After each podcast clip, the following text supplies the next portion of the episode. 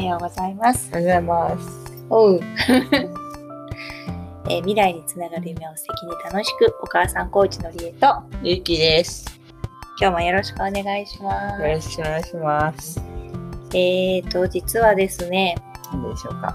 今日のこの音声は非常に撮るのに苦しいというか、は い。なんてこう、いつも毎回迷っているのかなって思うんですけど、えっ、と、はい。ちょっと仕事もですね、なかなかはかどっておりません。そうです。そうなんですよ。ちょっと今月末の締め切りは厳しそうな感じになってまいりました。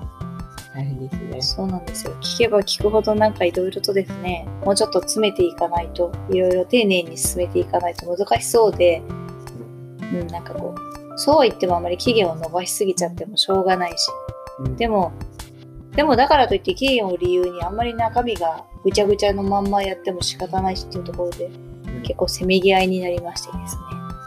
はい。まあ、とにかくお母さん自分で、自分自身頑張れっていう状況なので、はい。かなり今、眠眠で、ゆうきくんにご協力いただいているような状況ですけれども、今日はですね、お母さん、ちょっとそんなわけで、あんまり、ゆうきの日常の生活の中で不思議だなと思ったことを一個お話しさせてもらえればと思っています。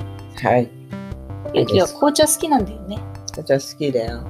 コーヒーも好きだよ。コーヒーも好きだよね。うんでも紅茶が特に好きだよね。うん。紅茶の中にあのホットレモンの甘いドリンクを入れて、美味しく濃い味のドリンク飲むのが好きだよねうん。 1日にパック何個ぐらい使ってんだろう飲む多いと時は2、3個す。まあ、1日1個ぐらいは飲んでんじゃないかな。多い時は23個うん。飲むよねうん。でさ紅茶のティーパックでこう作った後のさそのティーパックさ、うんうなんか知らないけどなんか醤油差しの小瓶の上にさこうん。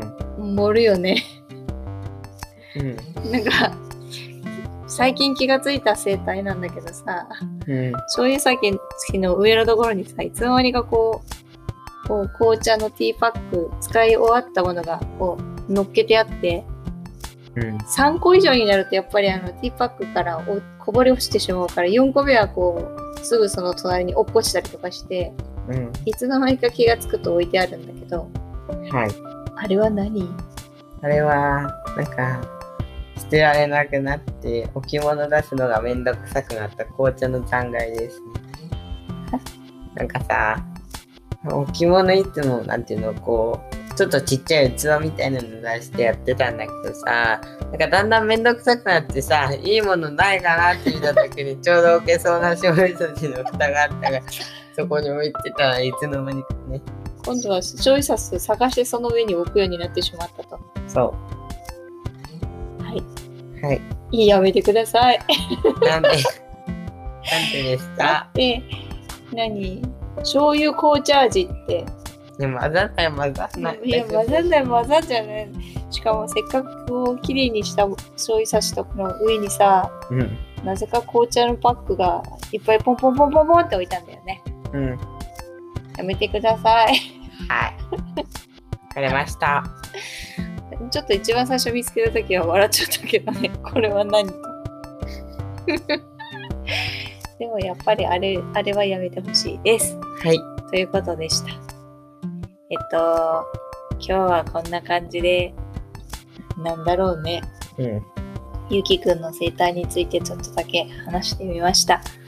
本当はね、バイオリズムのエクセル表とかもね、ゆき作るかなと思って、そんなに難しかったかなと思って、私が作ってみたんですけど、でもあれですね、バイオリズムの、あの、表は探せば、すっごいいい表が、もうすでに簡単に計算できる形で出てくることが分かったので、はい。まあ趣味程度にね、Excel を学びたいなと思ったら作ってみるとかでもいいかもしれないしね。